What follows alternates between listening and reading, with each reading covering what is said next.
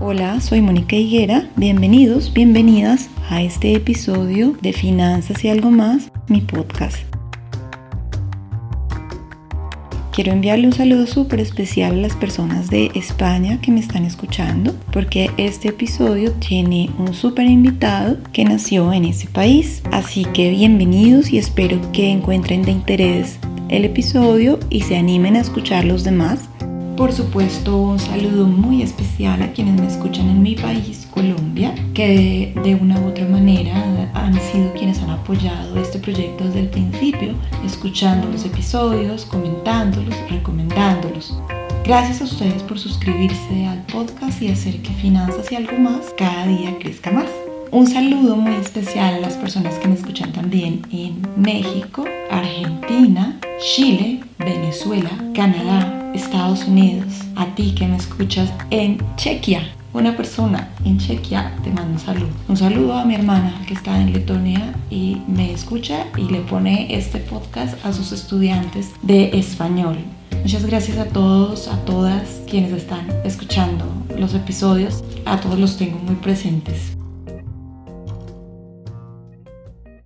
Me gusta hablar de inversión porque es el tema de mi experiencia profesional, a eso me dedico. Me parece importante reflexionar sobre lo que implica tomar decisiones de inversión, al igual que mi invitado. Considero que invertir es una forma de filosofar. La conversación que tuve fue tan enriquecedora que decidí hacer varios episodios. Me encantaría que pudieran prestar atención, tomar notas a todo el conocimiento que nos ha sido compartido en estos episodios. Quiero contarles que en esta primera parte conversaremos sobre la baja cultura financiera global que de una u otra manera termina siendo aprovechada por la industria financiera para ofrecer productos a sus clientes que en la mayoría de las veces no son lo que necesitan. También conversaremos sobre la inversión como un proceso personal, único, no hay dos maneras de invertir iguales. Todas las personas pensamos diferente, sentimos diferente, tenemos expectativas diferentes. Revisaremos conceptos como volatilidad versus riesgo a la hora de invertir.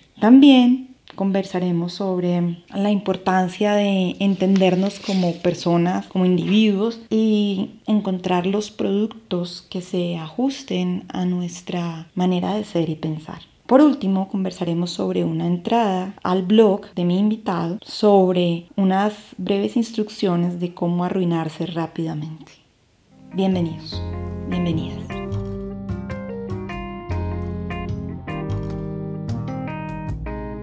Mi invitado para hoy es Marcos Pérez, español, astrofísico de profesión hace más de 20 años sustituyó la investigación sobre los hielos en Europa por la jungla de las inversiones financieras, como él llama a este mundo de las inversiones. Marcos es una persona que se caracteriza por su honestidad intelectual, entendida como la búsqueda irrenunciable de la verdad, independientemente de las consecuencias, algo en lo que nos parecemos bastante, razón que me llevó a buscarlo e invitarlo a mi podcast. Marcos Trabajó como director de riesgos de la gestora suiza de hedge funds Hardcore en Madrid, así como fue director de inversiones alternativas y gestor de fondos en Renta 4, sociedad gestora de inversión. Hoy día, al igual que yo, Marcos se dedica a su etapa emprendedora y de divulgación financiera. Marcos, bienvenido a Finanzas y algo más y muchas gracias por aceptar mi invitación. Hola Mónica, ¿qué tal? Muchas gracias a ti por invitarme. Un placer estar aquí charlando contigo. Bueno, Marcos, yo quiero que nos cuentes a la audiencia de este podcast cómo es que un astrofísico termina convirtiéndose en un gestor de portafolios. Sí, puede parecer un poquito rocambolesco, pero bueno, históricamente está, está muy contextualizado. Verás, eh, a finales de los años 90, la banca de inversión, la industria de la gestión colectiva estaba buscando modelizar matemáticamente los productos estructurados y gestión que ofrecía a sus clientes. Entonces se dio cuenta de que la mayoría de los perfiles que trabajaban en la banca pues tenían un perfil más bien económico o de derecho y necesitaba pues eh, un perfil más matemático con el que modelizar estos productos que luego iban a comercializar entre sus clientes. Entonces a finales de los 90, a principios de los 2000 había una gran demanda de matemáticos, físicos como yo, ingenieros para construir, definir y modelizar esos productos. Yo aproveché esa corriente que había en torno al año 2000 para dar el paso al mundo de las inversiones financieras. Y así es como pasé del estudio de Europa y Encélado a, a la batalla en los mercados financieros. Marcos, es un cambio de vida que supongo te habrá presentado en su momento muchos desafíos y por lo que he podido ver de ti y leer en tantos artículos, sé que consideras invertir como una forma de filosofar ¿Podrías contarme por qué? Sí, eh, esto para mí es el punto más importante, aunque es bastante escurridizo, bastante resbaladizo el concepto, pero para mí es esencial. Lo que yo me encontré cuando, cuando llegué al mundo de las finanzas, de las inversiones, es un mundo muy técnico, con muchísimas definiciones complejas, con unas estructuras muy difíciles y muy interconectadas con unos instrumentos y unas herramientas eh, muy sofisticadas. Lo que suele ocurrir es que cuando alguien empieza a interesarse por el mundo de la inversión, pues lo que hace es que se ahoga entre tanta definición técnica. Hay tantos instrumentos, hay tantos vehículos de inversión, hay tantas posibilidades, hay tantos conceptos que literalmente uno pues fácilmente pierde el sentido de lo que está haciendo en realidad. Y un poco mi trayectoria, lo que intento hacer ahora es mostrar y enseñar lo que a mí me hubiera gustado que me dijeran al principio, sin ningún interés oculto, ¿de acuerdo? Porque el hecho de que la mayoría de personas tengan una baja cultura financiera, pues es aprovechado en el más sentido de la palabra por la industria para colocarle y llevarle a hacer lo que la industria quiere que haga, en beneficio de la industria, no de la persona, no del inversor. Entonces, una vez has asimilado todos estos conceptos, todos estos instrumentos, todas las posibilidades que literalmente uno se puede pasar la vida estudiando todas estas definiciones, pues al final empiezas un poco a ver conceptualmente de qué va esto de invertir. Y entonces te das cuenta de que invertir en realidad tiene unas propiedades que son bastante estables y que te permiten distinguir y descartar, sobre todo descartar, un montón de opciones de inversión que al final no van a llegar a ningún lado y que te van a perjudicar. Entonces, cuando yo digo que invertir es una forma de filosofar es porque cuando hemos, cuando dominamos el lenguaje y las herramientas de la inversión, al final lo que queda es una decisión filosófica sobre la manera en la que tú tienes de entender el mundo, el tomar una decisión de inversión u otra. Pero para eso realmente hay que ver más allá de los nombres, de las definiciones que la industria pues eh, em, produce constantemente para confundir a la, gente. Porque al final, al final, al final, las cosas son bastante, eh, bastante simples. Mencionas que una baja cultura financiera hace que las personas caigan en las trampas de la industria. Además que es importante encontrar tu propia manera de ver el mundo de cara a lo que puede ser invertir de calidad y eso es independiente para cada persona. No todos somos iguales, Marcos. En tu opinión, ¿qué es lo más importante que debe considerar cualquier persona antes de pensar en lanzarse a este mundo de las inversiones?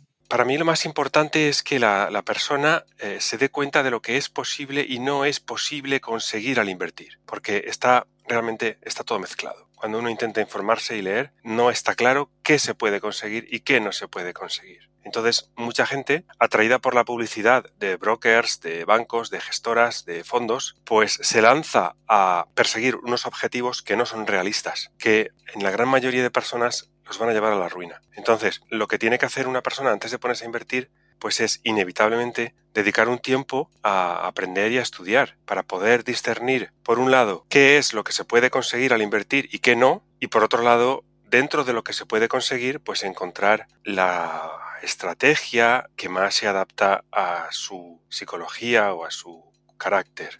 Ahora que mencionas esto de la publicidad, de los brokers, de las gestoras e inclusive de los mismos agentes interesados independientes que venden cursos y que venden seminarios de cómo invertir rápido, ¿tú crees que un proceso de invertir demora cuánto tiempo para aprenderlo a hacer con calidad? depende de cuánto tiempo tarde una persona en llegar a sus conclusiones, ¿de acuerdo? A mí me ha costado muchos años llegar a estas conclusiones. Ahora bien, si alguien lee un libro que le dirige rápidamente y asimila ese libro, pues es posible que lo consiga en mucho menos tiempo. A mí me ha costado muchos años porque yo venía precisamente de trabajar en ese lado de la industria en el que se construyen constantemente nuevos productos para vender a los clientes, prometiendo cosas. Y me costó mi tiempo pues darme cuenta de que hay cosas que no es prudente perseguir y otras cosas sí que son factibles de conseguir. El problema con, estos cursos rápidos que algunos brokers ofrecen o que se pueden encontrar por internet es que van a darle a la persona una imagen de la inversión muy simplificada y muy interesada en el sentido de que les van a dirigir a una manera de invertir que interesa al broker y que quizá no es compatible con los propios límites que tiene la inversión. Es decir, no es compatible con lo que decía hace un momento de qué se puede conseguir y qué no se puede conseguir al invertir. Marcos, hay una frase de Blas Pascal que dice, Todas las desgracias del hombre se derivan del hecho de ser incapaz de estar tranquilamente sentado y en soledad en una habitación. ¿Cómo relacionas la quietud y el movimiento a la hora de invertir, relacionándolo con la pregunta anterior que comentabas que se demora mucho tiempo, en tu caso se demora mucho tiempo, en el mío también, creo que sigo haciéndolo, aprender a invertir de manera consistente? Lo que interpreto de la frase de Pascal es que nos cuesta mucho permanecer en un estado de inactividad. Es decir, los mercados, para bien o para mal, están a nuestro alcance en tiempo real todo el tiempo y en cualquier lugar. En cualquier lugar podemos eh, sacar nuestro móvil y, ver cómo fluctúan las,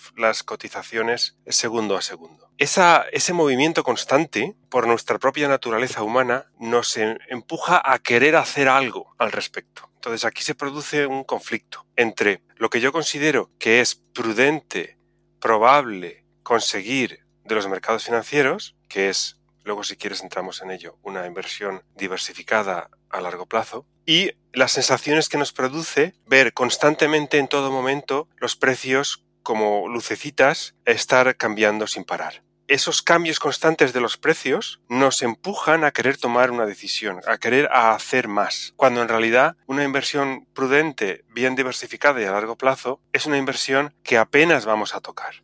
Porque nosotros, si llegamos a la misma conclusión que yo he llegado, es muy factible capturar ciertas propiedades de los mercados a largo plazo, pero es muy, muy, muy improbable que podamos sacar rentabilidad de todo ese movimiento caótico, constante, perpetuo de los mercados que se producen en el corto plazo. Está en la naturaleza humana. Vemos que algo se mueve y queremos hacer algo al respecto. Por eso es muy difícil luchar contra esas ganas de, como decimos en España, eh, meter la mano en, la olla para cocinar. Hay que dejar que la inversión se cocine a fuego lento y respetando el tiempo que necesita para hacerse. De ahí lo que decía Pascal de, lo difícil que nos resulta estarnos quietos sin hacer nada, sobre todo cuando todo se mueve a nuestro alrededor. Marcos, hablando de movimiento, las personas que no saben de mercado, por lo general, tienen una gran confusión entre los conceptos de volatilidad y riesgo, tendiendo a malinterpretarlos. Leí una entrada en tu blog en la cual explicas por qué es un error hacer equivalentes el riesgo y la volatilidad como conceptos y los explicas con un ejemplo sobre dos animales, el pelícano y el cocodrilo. ¿Me podrías contar un poco más sobre esto? Y aclaro que en las notas de este podcast van a quedar las entradas al blog de Marcos, tanto como su cuenta de Twitter y algunos links a sus videos de YouTube. Sí, esta es una de mis batallas personales. Eh, la industria hace equivalente riesgo con volatilidad, siendo la volatilidad cuánto se mueven los precios a lo largo del tiempo. Lo que comentaba hace un minuto. Si miramos la cotización en tiempo real, están constantemente moviéndose. Entonces, cuánto se muevan arriba o abajo, esa amplitud a lo largo del tiempo. Pero la industria asimila, nos dice, que cuanto más se mueva algo, más riesgo tiene. ¿Por qué dice esto la industria? La industria dice esto porque cuando una inversión temporalmente cae de precio, el inversor siente un dolor por esa pérdida en ese momento. Entonces la industria ha descubierto que si a la volatilidad lo llama riesgo, Pues lo que buscan los inversores es menor riesgo, entendido como menor volatilidad. ¿Por qué? Porque si el inversor ve que su, su precio, el precio de lo que ha invertido, no cae mucho, sufre menos y está más contento con el banco, gestora o broker que le ha ofrecido ese producto financiero. Pero aquí es donde está la trampa. Que algo se mueva mucho no significa necesariamente que tenga más riesgo. Y el ejemplo que uso yo es comparar una escena en la que un pelícano está sobre un cocodrilo nadando y la escena es muy pacífica, muy placentera, porque el cocodrilo se mueve muy despacio por encima del agua y el pelícano está feliz, porque hay poco movimiento, poca volatilidad.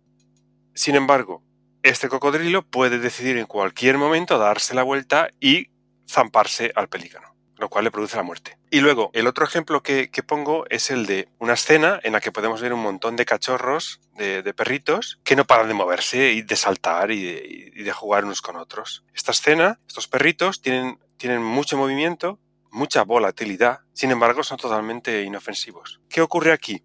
El error de la industria al equiparar riesgo con volatilidad es que no distingue lo importante. Lo importante es que el riesgo no está en cuanto se mueva una inversión, el riesgo está en la naturaleza del proceso que produce ese movimiento y al final esta rentabilidad. Si quieres pongo un ejemplo de la industria para, para dejarlo más claro. Mira, hay muchas estrategias, muchos tipos de estrategias con una volatilidad muy baja, pero cada cierto tiempo explotan, en el sentido de que hacen perder todo el dinero a los inversores un ejemplo, el ejemplo más sencillo que, suelo poner es el de, aquí voy a utilizar unas palabras técnicas, pero lo importante es quedarse con el concepto, ¿de acuerdo? Se pueden utilizar opciones, opciones financieras, para construir una cartera de lo que se llama opciones vendidas fuera del dinero, que son unos productos que si, si eh, los mercados se comportan como lo están haciendo últimamente, pues te van a pagar unas rentabilidades, unas, lo que se llaman primas. ¿De acuerdo? Estas opciones vendidas fuera del dinero, mientras el mercado se mueva de manera normal o como lo ha estado haciendo últimamente, pues van pagando estas primas y lo que observa el inversor es que todos los meses gana dinero, por ejemplo 1%, alrededor de 1%. Todos los meses gana alrededor de 1%. Y entonces el inversor lo que ve son dos cosas. La primera es que gana casi siempre, casi todos los meses gana. Y la segunda es que su dinero apenas tiene volatilidad, es decir, apenas se mueve la curva de rentabilidad. Va ganando todos los meses uno más uno más uno más uno y está súper feliz. Pero lo que no sabe el inversor es que en realidad él es el pelícano encima del cocodrilo. Porque esta estrategia la de una cartera de opciones vendidas fuera del dinero, esa estrategia funciona muy bien durante X años, puede funcionar bien 2, 3, 4, 5 años, pero cuando hay un movimiento brusco del mercado, que no se puede predecir cuándo va a ocurrir, el inversor pierde todo su dinero, o casi todo su dinero. Ahora bien, el banco, gestora o broker que le ha ofrecido ese producto ha estado cobrando sus comisiones durante todo ese tiempo y lo que hacen es que cierran ese producto y abren uno nuevo con un nuevo nombre, pero con la misma estrategia de baja volatilidad y alto riesgo. Por eso eh, yo hago la distinción muy importante de que que algo se mueva mucho, es decir, que tenga mucha volatilidad, puede o no puede ser indicador del riesgo que está corriendo el inversor. Porque si la estrategia que produce esos movimientos y esa rentabilidad es de naturaleza muy arriesgada, pues se va a encontrar en el caso de que el inversor es un pelícano encima de un cocodrilo. Marcos, la invitación con esto es a comprender muy bien los productos que han sido estructurados por las casas gestoras y nos están siendo vendidos constantemente, porque si no entendemos de lo que están hechos, vamos a terminar tristemente sacrificados cuando funcionen de la manera en la que no esperábamos.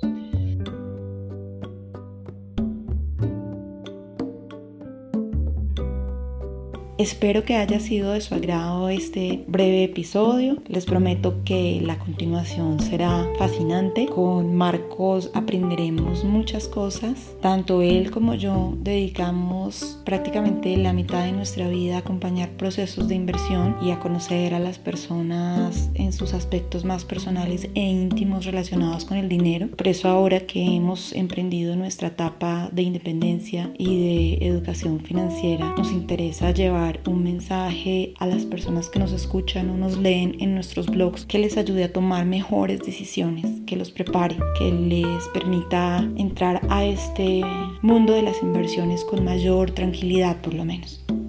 Los espero en el próximo episodio. Gracias por escuchar.